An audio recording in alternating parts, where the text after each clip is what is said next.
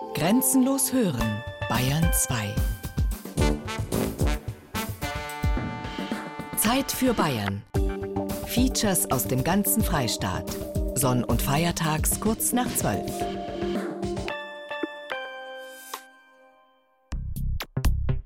Wir meinen, das Märchen und das Spiel gehöre zur Kindheit.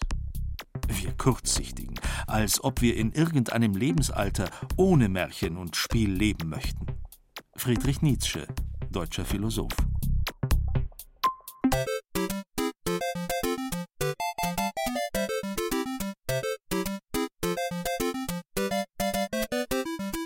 Ja, auch ich war einmal ein großer Spielefan. Als mopsiges Kind, mopsiger Teenager in einem kleinen 200-Seelenort zwischen Nürnberg und Neumarkt in der Oberpfalz. Und ich hatte Helden. Genauer zwei italienische Klempner, die jeweils mit Latzhose und roter und grüner Mütze vor immer blauem Himmel durch eine bunte Pixelwelt rennen, um eine Prinzessin im rosa Kleid zu befreien. Meine Helden hießen und heißen Super Mario und Luigi. Doch zwischen damals und heute liegt massiver Bartwuchs, ein Studium, ein Job, das Internet und eine feste Meinung. Videospielefans in meinem Alter, ich bin 36 Jahre alt, das sind die mit zweifelhaftem Kleidungs- und Frisurengeschmack. Wer noch Mau Mau spielt, fährt auch noch seinen Retro-Golf von damals. Ich bin kein Spieler. Ich mag neue Autos und habe beim Kartenspiel schon immer verloren. Dann 20 Jahre nach Super Mario dieser Auftrag. Eine Sendung über Spiele für Erwachsene. Die Liste allein für Nürnberg ist mehrere Seiten lang. Die Wahl fällt schließlich auf Schwarzlicht-Minigolfen mit 3D-Brille. Also man denkt wirklich, ähm, man steht in einer Landschaft, wo Spiralen rauskommen aus Blütenpflanzen. Ein Zwischenstopp in der Nürnberger Escape Agency, wo sich eine Spielergruppe erst freiwillig wegsperren lässt, um sich dann wieder zu befreien. Ich glaube, äh, wir hätten es besser machen können, wenn wir ein bisschen strategischer vorgegangen wären, statt irgendwie panisch durch den ganzen Raum zu rennen und immer mal zu gucken, was der andere so macht und mal zu gucken, wo man noch was drehen und wo man noch was schieben kann. Und zum Abschluss Lasertag, wo sich Erwachsene als rennende, funkelnde Christbäume mit Lichtstrahlen jagen. Ja, wir haben ja unser kleines Castle da hinten oder das Bürglein da verteilt, die Basis. Wir sind von drei Seiten angegriffen worden. Ja. War witzig, ja. Viele Anrufe später steht der Zeitplan. Dreimal spielen an drei Tagen aufeinander. Das Spiel ist die erste Poesie des Menschen. Jean Paul, Schriftsteller. Na dann, lasst die Spiele beginnen. Tag 1. Schwarzlicht 3D-Minigolfen in der Nürnberger Schwarzlichtmanufaktur. Oder wenn der T-Rex endlich einmal wirklich raus darf. 3D kenne ich zur Genüge aus dem Kino. Das ist der Effekt, für den man an der Kasse immer mehr zahlen darf, der den Dino eigentlich aus der Leinwand herauslösen soll, funktioniert nur leider selten. Der T-Rex bleibt gefangen. Der größte Effekt von Schwarzlicht war für mich bisher, dass jeder in der Disco sieht, wie viele Flusen und Schuppen ich mit mir rumtrage, weil die da so schön leuchten. Minigolf, da blättert für mich im Kopf massiv die Farbe. Das mit dem Ball ins Loch war noch nie meine Stärke. Trotzdem, ich gehe durch den dicken schwarzen Vorhang rein ins Obergeschoss eines ehemaligen Fabrikkomplexes in der Nürnberger Südstadt. Ich sehe eine Spirale oder so eine Blüte, wo wir versuchen müssen, ähm, den Ball reinzuschießen. Sehr gigantisch mit den Eiszapfen. Super Idee, super umgesetzt. Ich bin wie besoffen. Man sieht alles räumlich und man ist sich nicht sicher, ob das real ist, was man sieht. Ich finde es super. Mir ist zwar ein bisschen schlecht, aber es ist cool. Wir haben zu viel Zeit vor dem Planeten verbracht und wenn man hin und her sich bewegt, dann bewegen sich die Punkte. Und da haben wir gerade nachgefragt, da kann es sein, dass einem ein bisschen schlecht wird. 3D-Brille auf und wow! Von den Wänden dieses Schwarzlicht-Minigolf-Universums kommen mir quietschbunte Fabelwesen entgegen. Vor mir eine fleischfressende Pflanze als Minigolfparcours. Die Bahn daneben sieht aus wie ein Sarg. der sich entweder tatsächlich irgendwie hebt, oder vielleicht ist das nur die Brille? Vollkommen egal. Ich stehe gerade übrigens mitten im Urknall, klärt mich Minigolf-Bahnchef Florian Baumgärtner auf. Wir stehen jetzt hier am Eingang von der Anlage, gerade frisch reingekommen. Und uns umgibt jetzt Orange, Rot-Gelb als Farbe, würde ich mal so sagen. Und wenn man jetzt hier in die Ferne blickt, der Anlage entlang, kann man schon erkennen, dass die Gesamtgestaltung der Wände eben von Gelb jetzt übers Grün, übers Türkis ins Blau hineingeht, wie auch die natürliche Regenbogenverläufe sind. Dann kommen die Formen. Hier sehen wir jetzt hier so eine Art Höhlenkonstruktionen, verschiedene Höhlen, verschiedene runde Linien. Wir haben es ja auch gleichzeitig hier mit der Evolutionsgeschichte zu tun. Also wir haben hier einen, einen Urknall, der hier die Welt entstehen lässt. Dann haben wir hier diese steinbrockenartigen Formen noch, die sich dann immer mehr zu Lebensformen auch entwickeln. Um die Ecke schwimmt eine Schildkröte aus der Wand. Einen Raum weiter eine Neonschlange. Ich erwische mich dabei, wie ich immer wieder an irgendwas patsche, um zu sehen, ob es wirklich da ist oder doch nur gemalt alles wirkt irgendwie so dreidimensional und dann äh, langt man irgendwie hin und dann ist es doch wieder nur eine Fläche. Umgekehrt denkt man manchmal, da ist nur eine Fläche und hupsala ist mal gegen irgendwas gerannt. Ich hatte gerade eine Mondlandung, frage mich nicht solche Sachen. Lutz aus Nürnberg ist gerade in einen Planeten gekracht. Ein bisschen fühle ich mich hier wie auf einem LSD-Trip. Also so stelle ich mir den wenigstens vor. Um mich herum schwirren viele Kinder aber auch ebenso viele erwachsene Menschen, die sich noch schnell mit fluoreszierender Farbe das Gesicht mit Blitzen, Kreisen, Pünktchen verschönert haben. Alles für den Kick. Einmal alles anders. Du bist in einer anderen Welt. Und die Welt ist naiver und vielleicht ein Stück kindlicher. Ja. Man vergisst draußen ein bisschen was. Es ist eine andere Welt. Es ist sehr gut, es ist positiv. Der Zocker von Computerspielen hat anscheinend tatsächlich seinen Joystick zu Hause gelassen, um sich dem nächsten Level zu stellen – der Realität. Ich bin eher schon der Videospieltyp. Ich begeistere mich schon sehr dafür oder jetzt auch für sowas. Wenn ich dann mal wieder sowas spiele, irgendwie auch mit Freunden, da bin ich dann völlig Feuer und Flamme in dem Moment dafür. So eine Flamme sticht mir gerade entgegen. Also irgendwie. Es ist schließlich nur Farbe an der Wand, die sich dank meiner 3D-Brille mir entgegenstreckt. Zugegeben, das mit dem Minigolf ist wenigstens für mich hier Randnotiz. Super, ich habe nur Einser. Das Schwarzlicht und die 3D-Brille heben den Raum und damit auch ein bisschen die gewohnte Orientierung beim Spiel auf. Verwirrend, weil die Bilder alle an den Wänden entgegenkommen. Und man sieht den Schläger auch halt irgendwie so ganz ungewohnt und den Ball, wobei ich auch so nicht sehr gut bin. Also ich könnte es jetzt auf die Brille schieben, aber... Was die meisten Besucher hier nicht wissen, was mir Schwarzlichtchef Felix Baumgärtner aber mit einem Schmunzeln erzählt, diese Anlage ist eigentlich nur Tarnung, offiziell Minigolf, eigentlich die größte geheime Kunstgalerie Nürnbergs. Von uns aus, vom Malen her, wenn man jetzt eine Ausstellung machen würde mit dieser ganzen Schwarzlicht-Bildwelt, dann hätte man da keine Gäste oder wenn dann nur Gäste, die sich da fünf Minuten aufhalten, wie es halt in einer Ausstellung so ist. Und durch das Minigolf erzeugen wir erstmal eine Verweildauer, sodass der Gast mindestens eineinhalb Stunden da erstmal spielen kann und auch die Bilder betrachten kann. Und umgekehrt, wenn man es vom Minigolf aussieht, Minigolf in der Halle zu spielen mit weißen Wänden, ist nicht gerade so prickelnd und wird auch schnell langweilig. Und über diese 18 Stationen, die das Minigolf bietet, haben wir auch 18 verschiedene Eindrücke, auf die wir unsere Bilder abstimmen können. Endlich mal ein wirklich guter 3D-Film. Nicht im Kino, sondern beim Minigolf. Ich drehe eine Runde nach der anderen, komme aus dem Staunen nicht mehr raus und beim letzten Durchlauf erwische ich wieder den schwarzen Vorhang. Ich bin raus. Wieder im tristen Wintermatschgrau. Ha, schade eigentlich. Aber auf mich wartet ja noch mehr. Der Einschluss. Freiwilliges Kidnapping inklusive Flucht.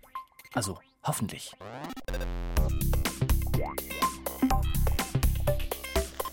Der Mensch spielt nur, wo er in voller Bedeutung des Wortes Mensch ist. Und er ist nur da ganz Mensch, wo er spielt. Friedrich Schiller, deutscher Dichter.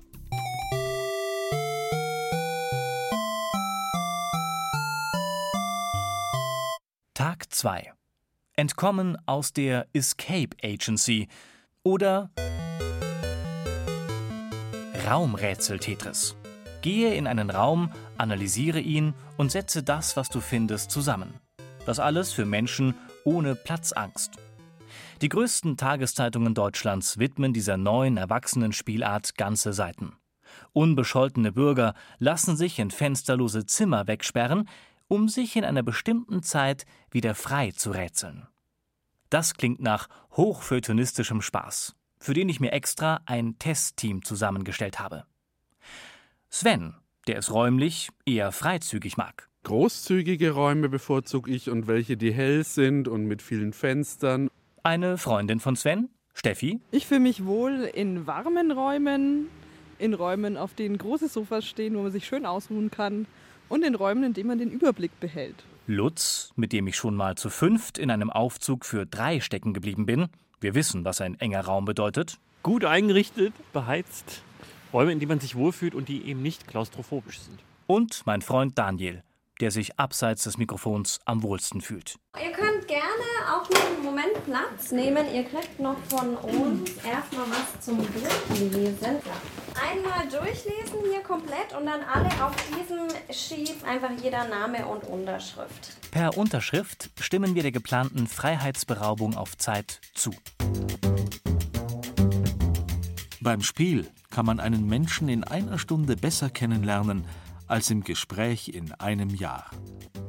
Platon, griechischer Philosoph. Die Nürnberger Escape Agency. Ich finde, dass das eigentlich mehr nach Seitensprung klingt. Also, die Escape Agency ist eine umgebaute Dreizimmerwohnung in der Innenstadt. Mit einem Alien und einem Detektivzimmer. Ihr wollt euch also als meine neuen Begleiter bewerben? Mal sehen, ob ihr überhaupt mein Zimmer verlassen könnt. Das wäre doch die Grundvoraussetzung unserer täglichen Arbeit, meint ihr nicht auch? Aber beeilt euch, denn eure Zeit läuft ab jetzt.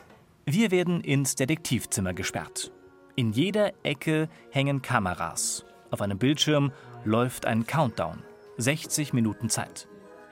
Das Zimmer ist überraschend nett. Braune Vorhänge, viel Klimbim in den Regalen, ein Kronleuchter und abgeklebte Fenster. Sehr originell eingerichtet, ja, mit viel Nippes und tollen gemusterten Tapete. Ja, so richtig englischer Old Style. Ich dachte, es wäre dunkler und ein bisschen ähm, unheimlicher. Überall hängen Schlösser. Auf einem Schreibtisch liegt der Fall, den es zu lösen gilt. Jetzt würde die Suche losgehen. Hinweise, Zahlen, Kombinationen. Aber hier ist es so schön. Da wollen wir uns anscheinend nicht stressen. Vielleicht irgendwie mit Farbe? Ja, Farbe Rot. Was ist rot in diesem Raum? Hier ist ein Winkelmesser. Das steht nicht umsonst hier.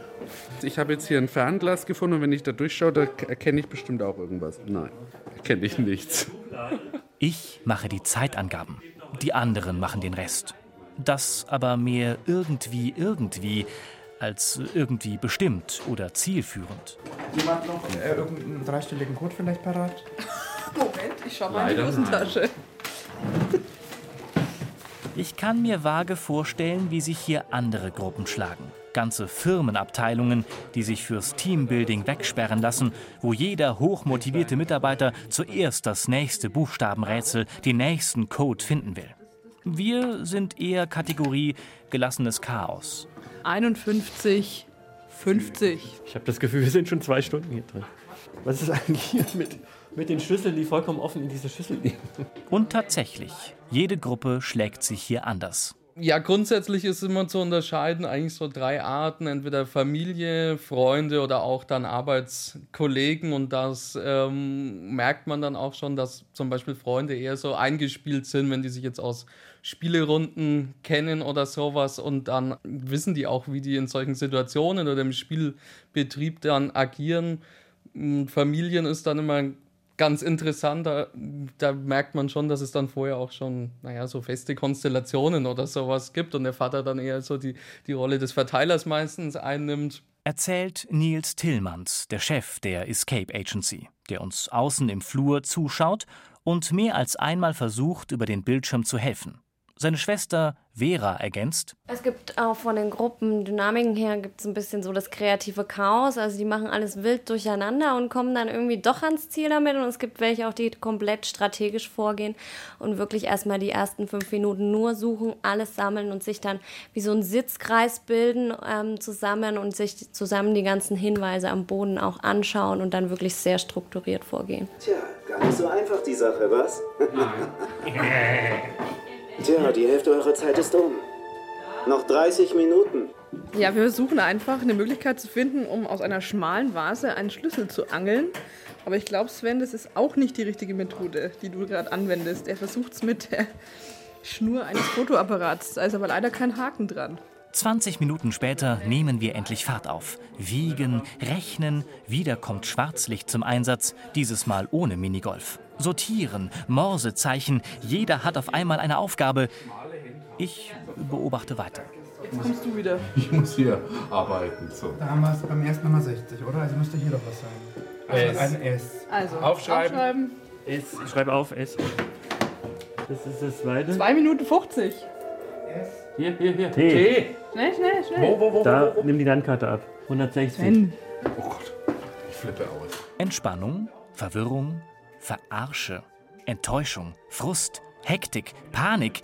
Unsere Gruppe durchläuft in den verstrichenen 58 Minuten alle Stadien der menschlichen Verzweiflung im Zeitraffer. Das hier könnte auch gut als Studie menschlichen Sozialverhaltens durchgehen. Ein finales Rätsel an der Wand gibt uns den Rest. Erst nach 62 Minuten und dreimal Verrechnen am Stück ist das Rätsel gelöst. Wir finden den Schlüssel. Ich fand es äh, total witzig, in diesem Raum zu sein. Ich würde mir jetzt so als Strategie fürs nächste Mal vielleicht zurechtlegen, am Anfang etwas mehr Gas zu geben, dass man hinten einfach für die kniffligen Sachen noch mehr Zeit hat. Die Zeit ist wie im Flug vergangen. Ich glaube, wir hätten es besser machen können, wenn wir ein bisschen strategischer vorgegangen wären. Aber es reizt einen halt auch einfach so ein bisschen zu gucken, was passiert und wo man drücken und wo man ziehen und wo man schubsen kann. Das war schon cool. Es war sehr aufregend. Gut, dass wir vier Leute waren und ein Epic Fail. Okay, der Epic Fail war ich. Aber Mikro halten, Zeitansagen und Rätsel lösen gleichzeitig. Nicht mit mir. Aber ich muss gestehen, ich bin irgendwie infiziert von diesem 3D-Kreuzworträtsel auf 12 Quadratmetern. Zwei Tage Spielen für Erwachsene und schon das zweite Mal gehe ich mit einem breiten Grinsen nach Hause. Zeit für den vermeintlichen Höhepunkt. Das, was jeder anscheinend einmal gemacht haben muss, die Presse aber oft als Kriegsspiel verreist, Verstecken und Jagen mit Lasergewehr. Im Spiel verrinnt die Zeit wie im Flug, denn sie steht still. Andreas Tenzer, deutscher Philosoph. Tag 3. Lasertaggen im Actionpark Nürnberg. Oder wenn Lucky Luke auf die Macht trifft.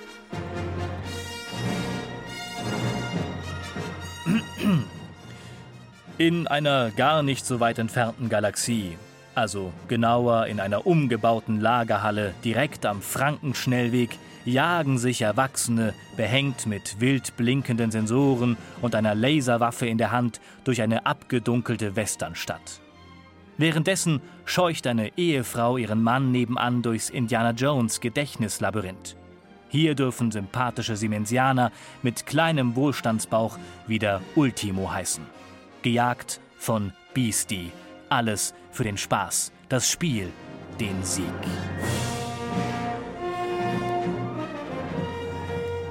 Wer das fleischgewordene Videospiel sucht, den Ego-Shooter in 4D, der ist hier richtig. Gleich am Eingang können sich Besucher am Bildschirm virtuelle Avatare erstellen. Identitäten, die sie nachher auf dem Spielfeld verkörpern. Jeweils 20 Minuten dauert eine Spieleinheit beim Lasertaggen. Wenn ihr schießt, kommt hier vorne ein grüner Lichtstrahl raus. Ja, das heißt, ihr könnt sehen bei jedem Schuss, wo habe ich denn hingeschossen. War ich zu weit oben, zu weit unten, zu weit links oder zu weit rechts. Ihr habt insgesamt sechs Trefferpunkte. Zwei hier oben an den Schultern, zwei hier unten am Bauch, einmal hier hinten am Rücken und hier vorne an dem Facer, der so durchsichtig noch umrandet ist, könnt ihr auch getroffen werden. Wenn ihr getroffen worden seid, ihr merkt es daran, die Weste vibriert und ihr seht hier vorne auf dem Display, an welcher Stelle ihr getroffen worden seid. Sinn und Zweck dieses Spiels ist klar, auf der einen Seite so selten wie möglich selbst getroffen zu werden, so oft wie möglich den Gegner treffen. Ein Mitarbeiter der Anlage gibt die Anweisungen und los geht's. Auf uns wartet der Western-Parcours. Ein riesiges Feld mit etlichen Holzhütten und Holzverschlägen. Die Gruppe wird in Team Rot, Grün und Blau aufgeteilt. Ultimo, der sympathische Siemensianer, der mit seinen Kollegen und Kindern hier einen Betriebsausflug absolviert, zieht sich eine über und über grün blinkende Weste an. It's a killer outfit. Findet sein Kollege aus den USA. Warum es nicht einfach zum Austausch ins Lokal zum Bier geht? Oh, schwierig. Äh, erstens mal wegen den Kindern, ne? also dass wir die dabei haben. Und zweitens geht es ein bisschen, so ein bisschen Wettbewerb. Punkte sammeln, wer ist besser, kann man den anderen noch schlagen. Also das ist so ein bisschen auch eine Herausforderung. Ja. Spiel ist nicht Spielerei. Es hat hohen Ernst und tiefe Bedeutung. Friedrich Fröbel, deutscher Pädagoge.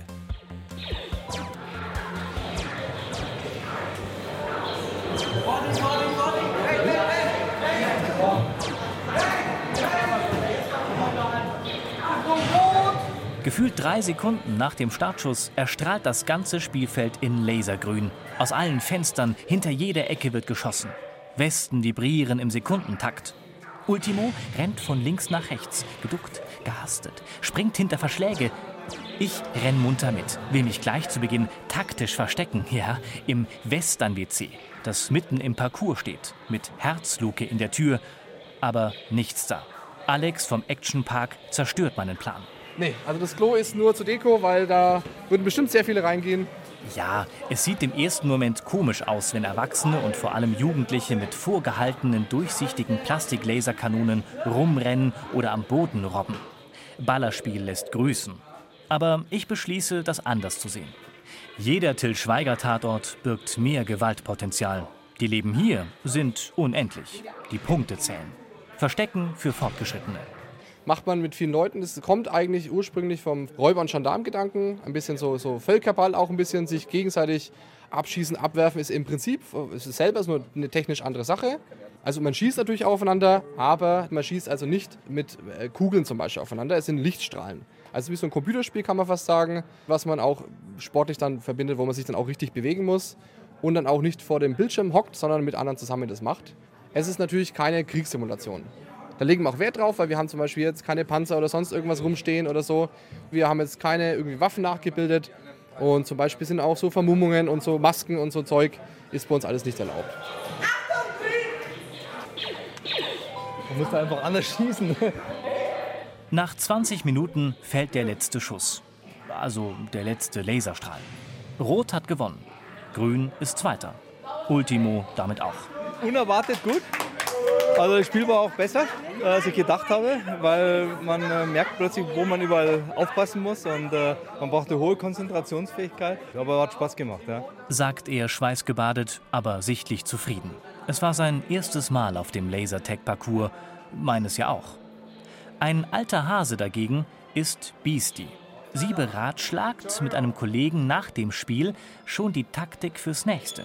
Sie kommt oft mehrmals in der Woche. Für Beastie ist Lasertag sowas wie der Pilates-Ersatz. Mit Videogames kann sie dagegen nichts anfangen. Also live macht es mir Spaß. Videospiel würde ich jetzt nicht spielen, aber live ja. Es ist einfach noch als Sport für mich mit dabei. Ich, ich trainiere dadurch auch noch mit. Ich kann mich da total ausbauen und irgendwo ist ein gewisser Kick mit dabei, immer aufzupassen, ich amüsiere mich kurz noch köstlich über die Familie, die sich tatsächlich im zweiten Parcours gegenseitig durch ein Papplabyrinth der Inkas jagt. Eine Alternative, wie man Spannungen zwischen Mutter, Vater und Kind auch austragen kann. Ich bin durch mit dem Spielen. Game over. Aber, und das mag eine latent seltsame Aussage mit 36 Jahren sein, ich verstehe, was andere Gleichalte und Ältere an dieser Kreuzung aus Videospiel und Abenteuerurlaub fasziniert. Deswegen hätte ich da einen Wunsch. Ich hätte gern meine Helden zurück.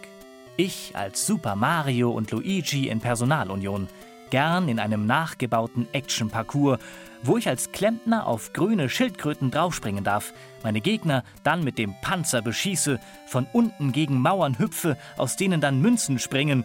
Dabei lassen sich sicher auch 3D-Effekte und Schwarzlicht einbauen. Und zwischendrin Rätsel lösen und hinter der letzten Tür darf dann auch die Prinzessin im rosa Kleid warten. Ich wäre soweit.